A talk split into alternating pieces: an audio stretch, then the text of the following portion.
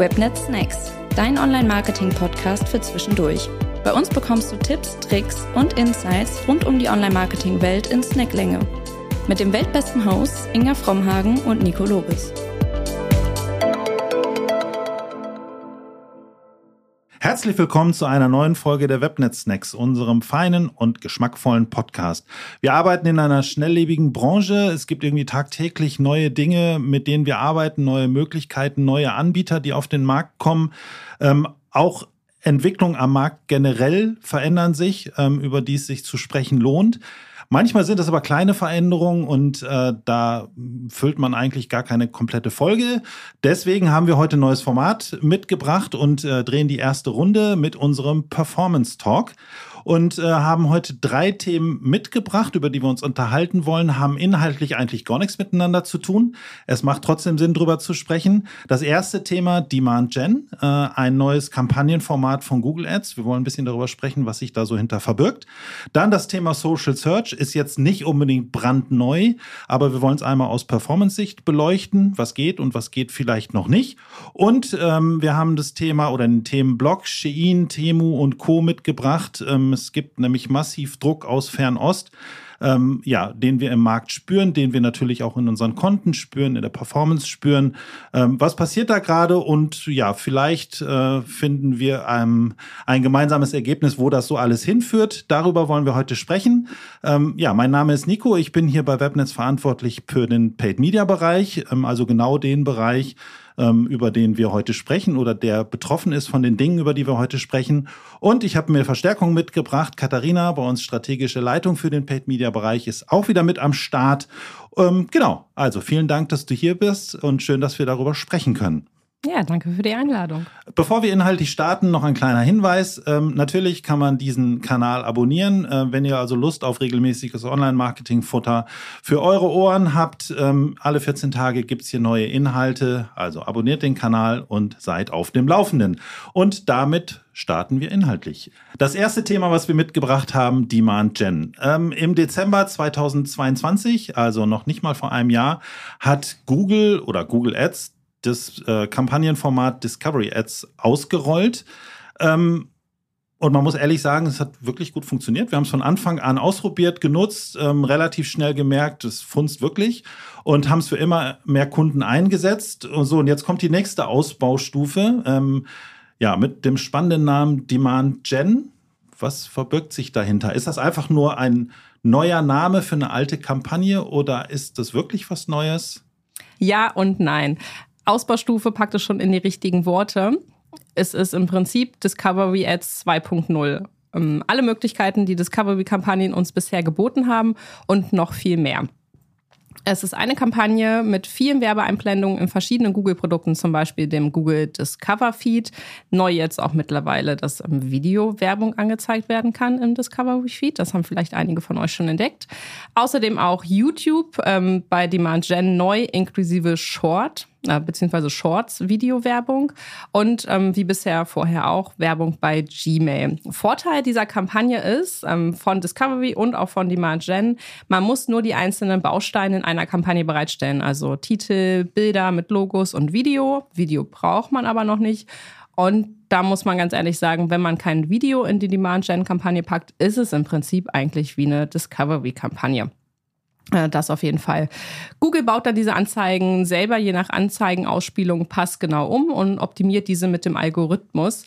Und das ist auch so die Überschrift, wie Google diese neue Kampagnenart ähm, beworben hat. Also es ist der Algorithmus, es ist eine AI-Kampagne, setzt das um, macht das, der Algorithmus spielt mit.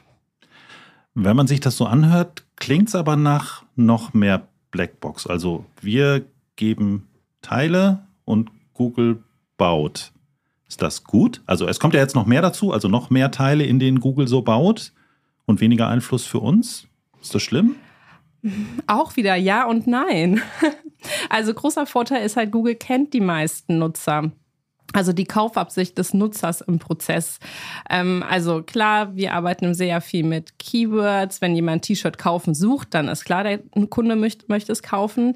Ähm, bei Demand-Gen-Kampagnen beziehungsweise Discovery-Ads bewegen, bewegen wir uns ja auch viel im oberen Funnel. Und da ist die Kaufabsicht ja gar nicht mal so klar für uns von außen. Für Google aber schon. Google weiß ja einfach, was der Nutzer vorher schon gesucht hat und ähm, kann auch so ein bisschen hochrechnen auf Basis der Daten, was er wohl so als nächstes suchen wird und ob er kaufbereit ist.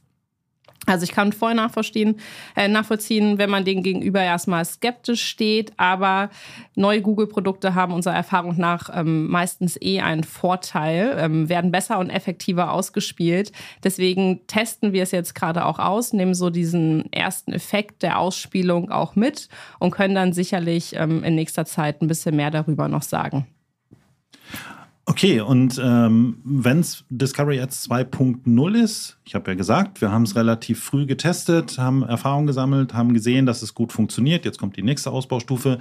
Aber trotzdem ähm, eignet sich die Kampagne jetzt nicht für jeden. Also es muss jetzt nicht jeder losrennen und äh, Demand-Gen-Kampagnen anschmeißen? Also für wen eignet es sich und vielleicht für wen auch nicht? Mhm. Also im Prinzip eignet es sich für alle, die jetzt schon Discovery Ads haben. Die müssen sowieso umstellen ab Oktober. Es wird dann auch irgendwann Zwang werden. Der Umzug ist auch relativ ähm, leicht bzw. schnell gemacht. Ähm, also für die klar, lohnt es sich auf jeden Fall, beziehungsweise für die eignet es sich. Aber so generell eignet es sich für alle ähm, Werbetreibenden, die neue Kunden weiter oben im Funnel erreichen wollen, aber dennoch mit einem festgelegten Marketingziel. Also nicht nur einfach Branding und gib mir die Impression, ähm, sondern man kann wirklich einen ROAS bzw. ein CPA festlegen. Und das funktioniert auch. Daran hält Google sich? Also wir haben bisher wirklich sehr, sehr gute Erfahrungen damit gemacht. Ja, auf jeden Fall. Was halt auch noch neu ist und weswegen wir auch dafür plädieren, jetzt relativ schnell auf Demand Gen umzustellen, beziehungsweise es gibt ja natürlich noch gar nicht so die Möglichkeit. Also die meisten müssen wahrscheinlich noch so ein, zwei Wochen warten, bis Oktober ist. Ähm, wir sind aber als Agentur schon für viele Konten freigeschaltet wir stellen es auf jeden Fall um, weil ähm, man wieder so etwas ähnliches wie Similar Audience benutzen kann. Und zwar nur in dieser Kampagnenart. Also eigentlich ist Similar Audience tot und jetzt heißt es, es leben Lookalike-Zielgruppen.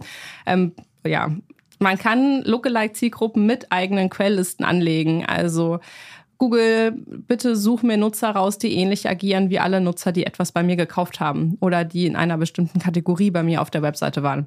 Das testen wir gerade alles mal durch. Bisher ähm, haben unsere Tests aber sehr gute Ergebnisse gezeigt. Okay, und du hast es gerade schon so ein bisschen erwähnt. Also es ist noch nicht für alle da, oder? Ist, also, wir finden es noch nicht in allen Konten. Ab wann wird das kommen? Ähm, also ab Oktober wird es kommen. Okay. Und ähm, das Thema Creatives wird dann dadurch wichtiger, weil es halt an noch mehr visuellen Stellen ausgespielt wird? Oder wie siehst du das? Ja, ich denke schon. Also man sieht ja auch schon, also gestartet ist halt Discovery Ads erstmal nur in Google beziehungsweise in, in, Gmail und bei YouTube. Dann kam irgendwann der Discovery Feed dazu. Da hat man auch schon gemerkt, dass die Anzeigenausspielungen stark nach oben gegangen sind. Also viele nutzen auch den Discover Feed von Google.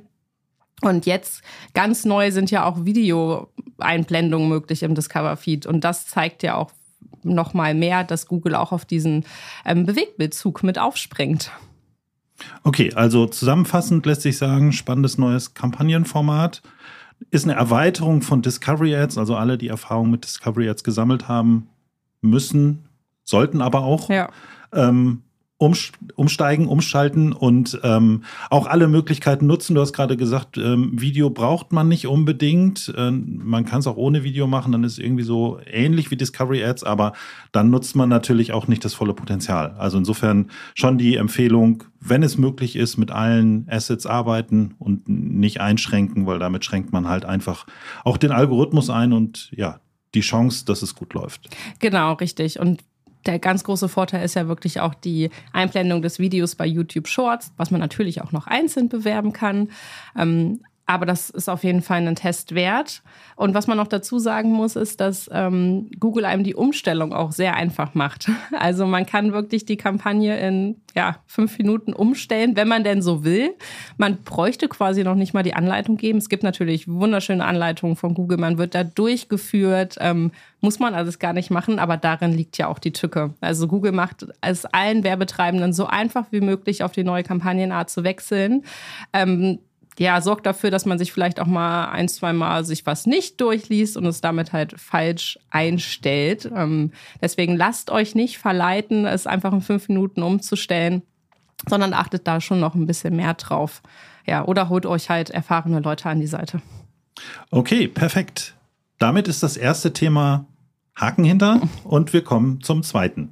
So, das zweite Thema, was wir mitgebracht haben, ist ehrlich gesagt kein brandneues. Ähm, wir wollen es aber einmal aus der Performance-Brille betrachten. Und zwar geht es um Social Search und speziell um Social Search Ads. So, jetzt habe ich die beiden Zungenbrecher äh, unfallfrei hinter mich gebracht. Ich habe ein paar Zahlen mitgebracht, um das mal so ein bisschen einzusortieren. Immer wenn es um dieses Thema geht, ähm, wird TikTok als Beispiel genannt, weil die Generation Z ja die App als Einstiegsmedium nutzt und gar nicht mehr so surft wie wir ein bisschen betagteren Menschen, äh, die nicht zu dieser Generation gehören. Und dann wird immer so eine Zahl genannt. Es geht um 40 Prozent dieser Generation äh, nutzen diese App TikTok wird genannt, Instagram wird genauso, äh, ist genauso damit gemeint für Produktsuchen. Und ähm, das klingt erstmal super viel. Ja, also man denkt, oh Gott, oh Gott, 40 Prozent, dann bleiben ja nur noch 60 Prozent für die Alten über. Also nicht für, für die alten Menschen, sondern für die alten Systeme, also sowas wie Google. Ähm, wenn man das aber ein bisschen einsortiert, wird es immer noch beachtlich, aber es ist nicht mehr bedrohlich. Ähm, also die Generation Z hat einen Anteil von 12 Prozent an der Gesamtbevölkerung. Es gab früher mal aus Fernsehzeiten gab es so eine werberelevante Zielgruppe, die war so 20 bis 49. Diese werberelevante Zielgruppe oder diese, diese Einschränkung gibt es eigentlich gar nicht mehr. Also insofern reden wir quasi von der Gesamtbevölkerung. 12 Prozent davon gehören, wie gesagt, in diese Generation Z. Wenn man dann sagt, okay, 40 Prozent von diesen 12 Prozent nutzen TikTok als Einstiegs Medium und auch für Produktsuchen nutzen also nicht mehr Google und Co., dann reden wir von 5% der Gesamtbevölkerung in Deutschland. Also insofern 40 Prozent ist ja nur auf die Generation bezogen. Wenn man es runterbricht auf die Gesamtbevölkerung, reden wir von 5 Prozent. Und ähm, eine zweite Zahl, es ist immer noch so, dass ungefähr 96 Prozent aller Suchen in Deutschland auf Google beginnen.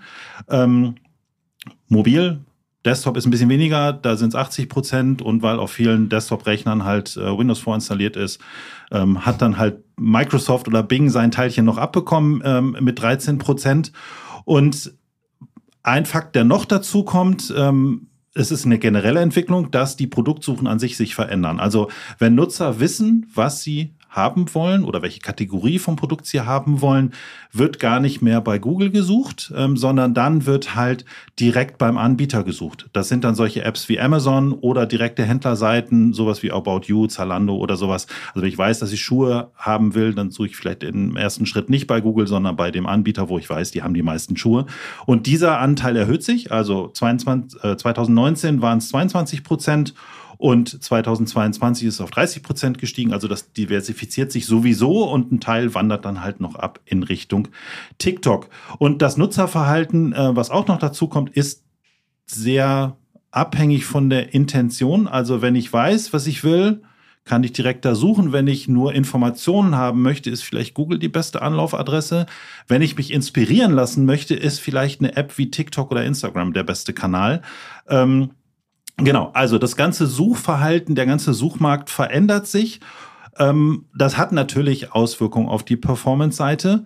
Und ähm, ja, würde ich dich gerne fragen, wie siehst du das? Ist TikTok quasi Google 2.0 und wir können schon mal die Grabschaufel rausholen und äh, das Löchlein für Google schaufeln? Oder wie siehst du das? Nein, ähm, absolut nicht. Ähm, TikTok wird Google in nächster Zeit nicht so schnell ersetzen. Ich habe mir tatsächlich den Spaß gemacht, einmal die Frage bei Google Bart einzugeben und Bart hat auch direkt geschrieben Nein. Also natürlich noch eine schöne Begründung dazu, aber es war sehr klar. Ähm, ich denke schon, dass es möglich ist, dass TikTok in, TikTok in Zukunft eine viel, viel größere Rolle spielen wird, als wir uns das jetzt gerade vorstellen können, aber ersetzen, nein, auf keinen Fall. TikTok ist für sich gesehen ein sehr eigener Kosmos, ähm, eine App, in der der Nutzer bestimmte Dinge macht. Ähm, das kann Google so aber gar nicht ersetzen, denn Google ist ja viel mehr als einfach nur eine App. Also Google ist ja die Suche, es ist äh, die Bildersuche, es ist Google Maps. Und das kann ähm, ja Social Search beziehungsweise TikTok, Instagram, Pinterest nicht einfach so ersetzen. Und wenn man ganz ehrlich ist, gewisse Altersgruppen, für die ist Google das Internet. Ja, also Google geht auf vielen Rechnern einfach ja. als erstes auf, der Chrome-Browser. Ich habe als allererstes die Suchmaske und das wird quasi gleichgesetzt. So. Und bis TikTok den Stand erreicht hat, also dass man sagt, okay, mhm. das, die App TikTok ist sozusagen das Internet, das ist, glaube ich, noch ein weiter Weg. Google ist da schon, steht auch schon im Duden, da ist TikTok noch nicht. Ja, ich, wir halten ja auch öfter Schulungen ähm, an der Uni oder auch so da stelle ich immer die Frage, was meint ihr, wer ist älter? Harry Potter, das Buch muss man dazu sagen, nicht der Film, also diese Figur Harry Potter oder Google. Und alle sagen halt immer, Google ist älter. Nein, Harry Potter ist älter. Also das, man ist schon im Kopf so drin, dass es Google quasi schon immer gab. In vielen Altersstufen, das auf jeden Fall. Ja, also TikTok ist noch recht neu. Google hat eine sehr lange Historie und deswegen kann es nicht so schnell ersetzt werden. Ja, Okay, dann stellt sich die Frage aus werbetreibenden Sicht, wenn man darüber redet, es gibt Social Search Ads, dann denkt man, ah, okay, das ist wie Google Ads. Ich kann halt lustige Keywords einbuchen und zu den Keywords spiele ich dann Anzeigen aus. Geht das überhaupt? Nein, geht leider nicht. Also man liest es immer wieder, ähm, gerade wenn man so ein bisschen ist wie ich auch, dass man erstmal nur Überschriften liest bei irgendwelchen Artikeln, da hat man schnell, erweckt es den Anschein, dass man jetzt Keywords einbuchen kann bei TikTok. So ist es aber leider nicht. Und wie funktioniert das dann? Ähm, also wenn man halt ein Werbevideo hat und da steht irgendwo im Text-Overlay relativ viel, also vorne am Anfang im Kochrezept, ähm, dann kann es halt sein, oder die Wahrscheinlichkeit ist größer, wenn jemand bei TikTok nach Kochrezept sucht, dass in den organischen Suchergebnissen auch das Werbevideo eingeblendet wird. Und halt neuerdings nicht nur auf der For You-Page, sondern wirklich auch auf der Suchergebnisseite von TikTok. Also eher ein bisschen wie SEO. Organische Optimierung. Die ist wichtig, genau, richtig. Ja.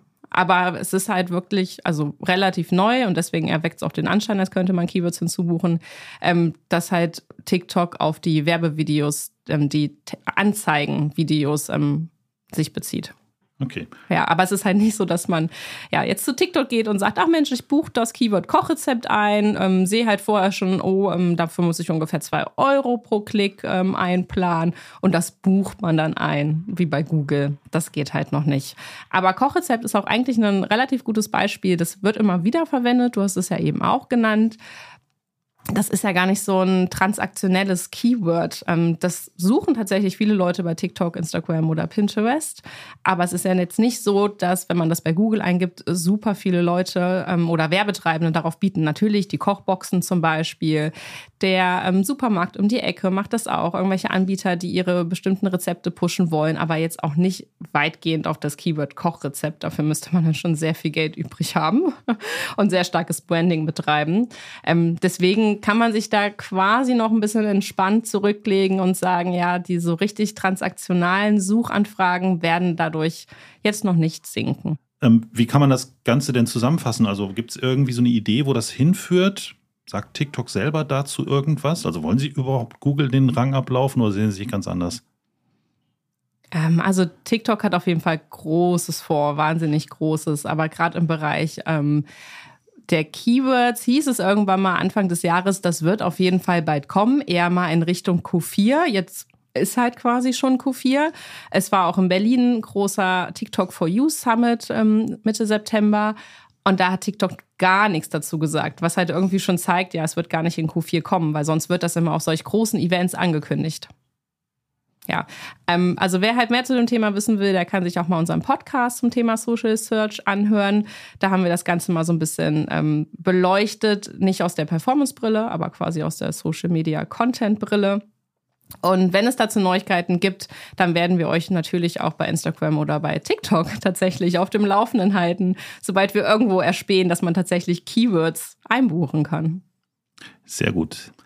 So, bevor wir zum dritten Thema kommen, noch ein kleiner Hinweis in eigener Sache. Neben dem Podcast gibt es natürlich noch andere Medien, über die wir ja interessante Insights, äh, Learnings, Neuigkeiten teilen. Ähm, auf der einen Seite sind da unsere Webinare und auf der anderen Seite der Blog. Ähm, da findet ihr in beiden Bereichen zu zahlreichen Themen Inhalte. Ist alles kostenfrei. Ähm, schaut einfach in den Show Notes. Die entsprechenden Links findet ihr da und tankt Wissen. So, damit kommen wir zum letzten Thema für heute. Eigentlich ist es eine 180-Grad-Wende, also ist ein komplett anderes mhm. Thema, aber eigentlich auch nicht, weil TikTok kommt wieder drin vor. Ähm, und zwar sprechen wir oder wollen wir darüber sprechen, was so gerade aus Fernost, speziell aus China, hier rüber schwappt. Äh, das ist schon ziemlich beeindruckend, ähm, ja, was da gerade auf den europäischen Markt drängt. Ähm, und zwar, es geht um so Plattformen wie Shein oder Temu, die massiv ja, Gas geben hier, kann man so sagen. Um das so ein bisschen einzusortieren, habe ich so zwei, drei Zahlen, Fakten mitgebracht, um was es hier überhaupt geht. Ähm, also jeder, der Google immer noch als Produktsuche oder als Suche verwendet, was ja eine ganze Menge gesehen habe, gehört, ähm, wird es gesehen haben, in bestimmten Kategorien überschwemmen solche Anbieter wie Temu oder Shein die Shopping-Ergebnisse. Also äh, haufenweise Anzeigen speziell im Fashion-Bereich, da kommt man überhaupt nicht mehr dran vorbei. Also das ist schon von außen sehr, sehr sichtbar. Ja, die zweite Zahl, die ich mitgebracht habe, ich kann sie ehrlich gesagt gar nicht überprüfen, aber ich gehe mal davon aus, dass die Größenordnung einigermaßen stimmt. Ich habe sie aus dem OMR-Podcast ähm, mit dem About You-Gründer Tarek Müller. Ähm, da geht es um das Werbebudget, mit dem diese beiden Plattformen im europäischen Markt so pro Jahr hantieren. Und es, es geht um sage und schreibe eine Milliarde Euro. Das ist viel schon unfassbar, diese Zahl die Auswirkungen davon habe ich gerade genannt. Ja, also mit so viel Geld kann man auch Shopping überschwemmen, das ist überhaupt gar kein Problem. Ähm, genau. Und natürlich in dem Atemzug, wenn man über ja, Werbedruck aus Fernost spricht, darf man natürlich TikTok nicht vergessen. TikTok ist, ähm, gehört dem Unternehmen ByteDance. ByteDance ist ein chinesisches Unternehmen. Ähm, auch die schlafen nicht. Ähm, die sind schon da. Die sind jetzt nicht ganz so neu wie Shein und Temu, aber sie sind schon da und sie entwickeln sich aber massiv weiter. Ähm, genau, also mit dem ganzen Blog wollen wir uns ein bisschen beschäftigen. Ähm, genau, erste Frage an dich. Wie siehst du das? Wie nimmst du das ja als Performance-Marketing-Experte wahr? Also meine erste Reaktion ist eigentlich eher mal abwarten, ruhig Blut kann sein, dass sich das alles gar nicht langfristig durchsetzt. Also natürlich, klar, die Marktmacht ist da, das Werbebudget ist da. Du hast ja die Zahlen gerade eindrücklich erzählt.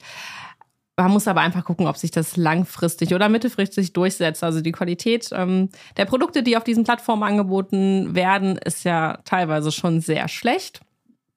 Ähm, deswegen könnte ich mir auch vorstellen, dass wir mittelfristig über zwei, drei der Firmen gar nicht mehr sprechen werden, sondern sie einfach genauso schnell wieder verschwinden, wie sie irgendwie da sind. Ich meine, Alibaba, klar, ist in China riesig, in Deutschland noch gar nicht so unbedingt bekannt. Viele nutzen das halt, um ihre Rohstoffe zu besorgen, also im B2B-Bereich. Im B2C-Bereich ist das noch gar nicht so sehr bekannt, je nach Zielgruppe.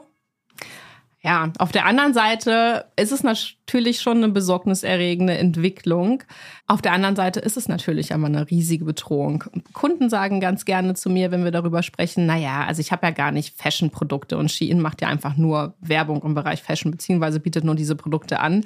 Und das, was Temu hat, ah, da blickt man sowieso nicht durch bei der Werbung. Die also wirklich noch relativ schlecht ist. Da merkt man einfach, dass sie das Geld einfach nur ausgeben, aber nicht gerade sehr sinnvoll. Es ist aber schon so, dass man sagen muss, es ist eigentlich egal, welche Produkte man gerade anbietet ähm, auf den Plattformen, ähm, beziehungsweise was man generell hat und wie man Werbung macht, da Temo überall wirbt und ich glaube auch alle Zielgruppen. Also bestimmt haben die in ihrem YouTube beziehungsweise Google Ads Konto ähm, unterschiedliche Zielgruppen drinne und äh, nicht einfach nur alle alle und werten die auch einzeln aus. Sicherlich aber das ist so eine Riesenmarktmacht. Ich kenne eigentlich keinen, der noch nicht eine Temu-Werbung gesehen hat. Und dann ist es natürlich quasi eine Bedrohung für den Markt, weil die Klickpreise halt einfach ganz krass ansteigen, wenn der Werbedruck so hoch da ist. Es ist wie für jeden Google Ads-Kunden einfach ein neuer Wettbewerber. Merkt man das denn schon? Also wenn man ins Google Ads-Konto, du hast gerade genannt, ähm, reinguckt und sich die Auktionsdaten anguckt, dann gab es ja mal so eine Zeit, wo plötzlich irgendwie in allen Konten Amazon auftauchte. Mhm. So, vorher gab es das nicht, da gab es so die stinknormalen Wettbewerber und plötzlich war Amazon überall. Ähm, sieht man das schon? Also sind die beiden oder einer der beiden schon irgendwie sichtbar, dass man merkt, okay, die tauchen jetzt in diesen Auktionsdaten auf? Ja, auf jeden Fall.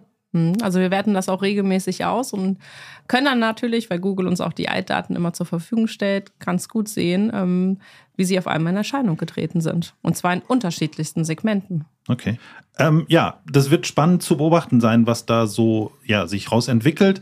Du hast gerade AliExpress genannt. Ähm, das unterscheidet sich ja schon ein bisschen von dem, was da jetzt gerade passiert, weil diese Apps, die ähm, da auf den Markt kommen, also von den beiden Anbietern, äh, Shein und Temu, sind ja vorrangig gar nicht, also natürlich wollen die verkaufen, aber das ist gar nicht das primäre Ziel, sondern das primäre Ziel ist eigentlich ja Engagement, also die Nutzer immer und immer und immer wieder in diese App zu locken. Ähm, also ich kann nur von Hörensagen sprechen, ich habe keine dieser beiden Apps, aber es gibt wohl für allen möglichen Kram, den man so macht, gibt's Incentives, dann kriegt man hier einen Cent und da einen Cent und da fünf Cent und hier einen Rabatt und dies und das.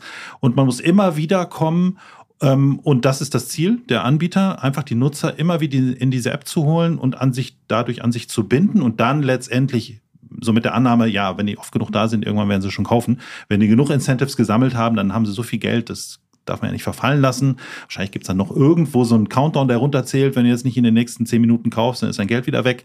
So, ähm, aber das vorrangige Ziel, so wie es bei Shopping-Apps ist, dass es eigentlich rein um den Verkauf geht, ist da ja gar nicht mehr so. Also da geht es ja eher darum, ähm, den Nutzer zu binden und dann kauft er halt einfach irgendwann. Also eigentlich so eine Mischung aus Amazon und einem sozialen Netzwerk und QVC, Home Shopping Europe, wer es noch kennt, also diesen klassischen TV-Shopping-Kanälen. Äh, da wird sehr, wird sehr spannend sein, was sich daraus entwickelt und ähm, ja, ob sich die eingesetzten Werbeeuros dann am Ende des Tages rechnen. Ähm, wenn man wir haben jetzt über Plattformen geredet. Was ich ganz spannend finde, ist, dass auch so, man kennt es eigentlich von Amazon, aber es zieht mittlerweile größere Kreise, ähm, dass auch einfach chinesische Anbieter massiv vorhandene Portale nutzen. Also der ein oder andere wird Etsy kennen. Etsy ist eigentlich so ein Portal, ja, da geht es um handgemachte Dinge, was die Leute so selber gemacht haben und darüber verkaufen. Viele Kunsthandwerker verkaufen da und so weiter. Ähm, man muss aber mittlerweile sehr aufpassen, weil im Checkout kurz vor zahlungspflichtig bestellen steht dann irgendwann da, okay, Versand aus China. Es sieht alles vorher so aus, als wenn das irgendwie einer war, der das Zeug selber gemacht hat. Nee, am Ende des Tages ist es in China hergestellt. Und ähm, ich habe es mal ausprobiert. Also das passiert wirklich andauernd. Das ist nicht mehr so ein Einzelfall, sondern bei ganz, ganz vielen Produkten, die so als vermeintlich handgearbeitet ähm, dort angeboten werden, ist auch alles am Ende des Tages aus China verschickt. Also insofern auch da, es ist nicht so offensichtlich, aber auch da drückt der chinesische Markt halt deutlich ähm, nach Europa. Ja, ich denke aber auch, dass man einfach schauen muss, inwieweit sich das durchsetzt, weil der chinesische Markt ist nicht so einfach auf den europäischen zu übertragen, auch nicht auf äh, die USA. Ich meine, es gibt riesige Content-Massenfarmen in China, ähm, Live-Shopping in Temu.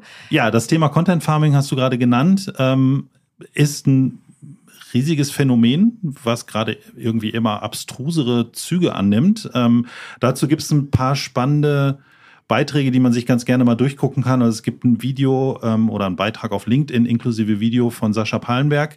Ähm, das sieht noch einigermaßen professionell aus. Also da gehen halt in so ein, in so ein, so ein Bürogebäude rein, sind so zweimal zwei äh, Meter große Boxen, in denen jeweils immer ein Content Creator steht. Ähm, ja, und da wird halt wirklich am Fließband wird, werden da Inhalte produziert, die aber genau dafür da sind, für das, was du gerade gesagt hast, ähm, Dinge zu verkaufen. Also das, da geht es gar nicht um, um diesen klassischen Influencer oder irgendwie so, sondern es geht wirklich nur darum, wie früher beim Teleshopping Produkte anzupreisen und möglichst viel zu verkaufen. Und äh, wer sich angucken will, welche Züge das noch so alles annimmt, es gibt auf, äh, auf der Seite der Campix gibt es einen spannenden Blogbeitrag dazu, ebenfalls inklusive zweier Videos oder zweier zusätzlicher Videos, ähm, wo man sieht, dass in China die, diese Content Creator, die sitzen teilweise im Freien unter einer Brücke und streamen acht, neun, zehn Stunden am Tag, um Zeug zu verkaufen. Das können, können wir und wollen wir hoffentlich hier in Europa oder in Deutschland auch gar nicht abbilden. Ähm, aber das schwemmt natürlich im Zuge ja, dieser Apps, die halt hier auf den Markt drücken, da ist es halt einfach drin, ähm, überschwemmt das natürlich auch unseren Markt. Und ähm, also das wird schon sehr spannend, was da so raus wird und wie weit das hier wirklich am Ende des Tages angenommen wird. Ähm, genau, das werden wir auf jeden Fall weiter beobachten und ähm, ja, wenn es da Neuigkeiten gibt, auf jeden Fall wieder drüber sprechen. Jetzt haben wir aber über viel Neues geredet, aber auch die alten Hasen, muss man in dem Zuge ja schon sagen. TikTok ist eigentlich in dem Vergleich ein alter Hase, die gibt es schon länger. Ähm, auch die schlafen ja nicht. Also die entwickeln sich ja auch weiter. Ähm, das könnte man jetzt für jede Plattform irgendwie durchdeklinieren, aber da, wo es am, am sichtbarsten gerade ist, ist TikTok. Was machen die? Was passiert da gerade? Ja, also TikTok hat jetzt ähm, neu gelauncht TikTok Shopping. Ähm, bisher gab es das in Großbritannien, jetzt gibt es das auch in den USA. Ähm, Creator bzw. auch Marken haben die Möglichkeit, in ihren TikToks ähm, ihre Produkte anzubieten und zu verkaufen. Wird auf jeden Fall spannend, wie gerade in Deutschland, wenn es dann mal ausgerollt wird, die Gen Z darauf reagiert. Ich glaube, jetzt gerade würden sie eher noch sagen, nee, pf, gar kein Interesse in diese App zu kaufen. Das ist doch eigentlich meine Spaß-App. Aber ich meine, auch die muss sich halt irgendwie bezahlt machen. Und ich denke, Nutzer wollen auch nicht für die App bezahlen wollen. Deswegen wird es so kommen, dass TikTok immer weiter ähm, ja, Werbung ausspielen wird und natürlich auch Geld damit macht, dass man in ja, so in so einem TikTok-Shop quasi ähm, die Produkte anbietet und verkauft. Und noch dazu bietet TikTok ähm, für diese Produkte ähm, ja das Fulfillment an. Also man muss da nicht mehr selber als Marke sitzen und das verkaufen, sondern TikTok macht das alles für einen. Ähm, es ist so im Prinzip ein neues Amazon für die Generation Z. Und das ist natürlich eine spannende Entwicklung. Ich kann mir vorstellen, die Generation Z wird das gar nicht so unbedingt ähm, annehmen, aber mal schauen, was draus wird. Was auf jeden Fall auch gemacht wird und das auch ziemlich bald in Deutschland ist, dass ähm, TikTok ein neues ähm, Messenger-System ähm, haben will. Also bisher ist das ja noch, ähm, also man kann sich Videos hin und her schicken und ähnliches, aber es ist noch nicht so, dass die Nutzer nicht doch noch dann zu anderen Plattformen gehen, wie WhatsApp oder ähnliches. Ähm, das wird TikTok auf jeden Fall ausbauen. Alles mit dem Ziel, dass man in der App bleibt, ähm, möglichst lange in der App bleibt. Und weil es gerade so gut passt, ähm, ist kein neues Produkt von TikTok, aber TikTok revolutioniert das Recruiting. Wir haben halt wirklich ma massiven Fachkräftemangel. Ähm, die Generation Z wächst immer mehr in den Arbeitsmarkt hinein. Die nächste Generation der noch ungeborenen Kinder wird ja sowieso auch irgendwann nachdrücken. Und TikTok ist eine ideale Plattform, um sich als Arbeitgeber zu positionieren, ähm, darzustellen, wie cool man als Arbeitgeber ist, was so ein Job eigentlich ausmacht, also was die genauesten Aufgaben sind. Ähm, ja, und dafür zu sorgen, dass die Nutzer sich bei einem bewerben. Und da haben wir bei TikTok gerade sehr gute Erfahrungen gemacht, beziehungsweise machen wir, wir außerhalb dessen, dass man natürlich in TikTok Ads schalten kann, ähm, gibt es natürlich aber auch die Möglichkeit, generell immer mal Videos zu sich hochzuladen als Arbeitgeber. Deswegen ähm, ist TikTok quasi auch für ja, die meisten Kunden interessant. Ähm, also hören wir ja auch immer wieder, ah, ja, nur diese bunten Videos. Ich will da irgendwie um mein Produkt irgendwie gar kein Video machen. Ja, dann halt nicht um dein Produkt, aber du als Arbeitgeber, stell dich doch auf TikTok da. Da sind die jungen Menschen, die du brauchen wirst in der Zukunft. Okay, damit sind wir ja schon fast am Ende angekommen. Ich würde es einfach noch mal kurz zusammenfassen, äh, was waren ja drei verschiedene Themenblöcke. Ich fange hinten an. Also der letzte Block TikTok, Shein, Timo, also quasi die fernöstliche Invasion auf dem Werbemarkt, so könnte man es mal nennen. Ähm, wirklich was dagegen unternehmen können wir nicht. Also wir können jetzt niemandem verbieten, hier Werbung zu schalten. Ähm, wir müssen das einfach annehmen. Also die, die sind da. Mal gucken, ob sie gekommen sind, um zu bleiben. Das werden wir sehen. Aber sie sind auf jeden Fall jetzt da und ähm, hantieren mit echt viel Geld. Ähm, also müssen wir uns dem annehmen und uns Gedanken machen, ja, mit welchen Alleinstellungsmerkmalen wir dem Ganzen begegnen können. Können wir auch. Wir sind nicht morgen weg vom Fenster, ähm, aber müssen uns schon Gedanken machen, wie wir damit umgehen. Ähm, genau, das Thema, was wir vorher hatten, Social Search, ist auf jeden Fall ein wichtiges Thema und es wird halt immer wichtiger werden, weil du hast es gerade gesagt, die Generation Z ist jetzt vielleicht noch ein kleinerer Teil der Gesamtbevölkerung, aber wird auf jeden Fall ähm, wachsen und die Generationen, die danach kommen, werden jetzt auch nicht auf das Verhalten von davor zurückfallen. Also das wird uns auf jeden Fall immer mehr beschäftigen. Ähm, ja, es wird spannend zu beobachten sein, wie die Alteingesessenen damit umgehen. Also was, was macht denn Google? Google bleibt ja nicht stehen. Ähm, Also was da so alles passiert und ähm, ja, das im Blick zu behalten, ähm, wird unsere tägliche Aufgabe sein. Und das erste Thema, wer es schon fast wieder vergessen hat, äh, Demand Gen äh, ist eine coole, ja, neue, vielversprechender Kampagnentyp. Ähm, passt 1A in die Strategie von Google, also mit einem Kampagnentyp einfach möglichst viele Platzierung oder Platzierungsrichtungen ähm, zu bedienen, um einfach die Daten des Nutzers, die Google halt nun mal hat, möglichst effizient einzusetzen. Ähm, ist noch nicht überall ausgerollt. Ähm, wenn ihr einen Google-Ansprechpartner habt, äh, ihn einfach an. Äh, vielleicht kann man für die Beta freigeschaltet werden. Ansonsten einfach ein bisschen mit den Hufen scharren und warten, bis es dann für alle ausgerollt ist. Und auf jeden Fall ausprobieren und testen. Ähm, Discovery Ads als Vorgänger hat ja super funktioniert und wir gehen eigentlich davon aus, dass es eine Ausbaustufe ist und dementsprechend auch weiter gut funktionieren wird. Genau aus Performance-Sicht auf jeden Fall echt spannende Entwicklung. Ich würde es gar nicht als Gefahr sehen. Es sind haufenweise neue Möglichkeiten, mit denen man sich irgendwie auseinandersetzen muss und die man nutzen kann. Also insofern, äh, das ist ja auch das Salz in der Suppe, deswegen machen wir den ganzen Kram ja auch. Wenn das alles so wäre wie vor zehn Jahren, wäre es ja auch irgendwie langweilig. Und damit sind wir schon am Ende des Webnet-Snacks angekommen. Ähm, ich hoffe, ihr konntet was mitnehmen. Ähm, macht euch vielleicht zu dem einen oder anderen Thema, über das wir heute gesprochen haben, Gedanken. Wenn es euch gefallen hat, abonniert den Kanal für noch mehr Wissen. Schaut im Blog vorbei, schaut unsere Webinare. Alle Links gibt es in den Show Notes. Und ja, dann bleibt mir nur Danke zu sagen, Katharina.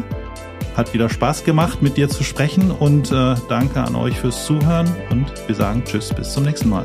Tschüss. Du fragst dich, wer Webnetz überhaupt ist? Gar kein Problem, hier kommt die Auflösung. Wir sind eine der führenden Digitalagenturen in Deutschland mit Sitz im wunderschönen Lüneburg. Wir, das sind mittlerweile über 170 Webnetzer. Gegründet 2009 sind wir nach wie vor Inhaber geführt. Wir betreuen unsere Kunden national und international in den Bereichen Online-Marketing mit all seinen Kanälen, Webentwicklung und im Consulting. Wir sind Partner von Google, Meta, TikTok, Avon, Shopware und, und, und. Für unsere tägliche Arbeit sind wir zertifiziert vom Bundesverband der digitalen Wirtschaft und gehören damit zu den Top-Adressen in Deutschland. Du willst mehr über uns wissen? Besuch uns auf webnetz.de.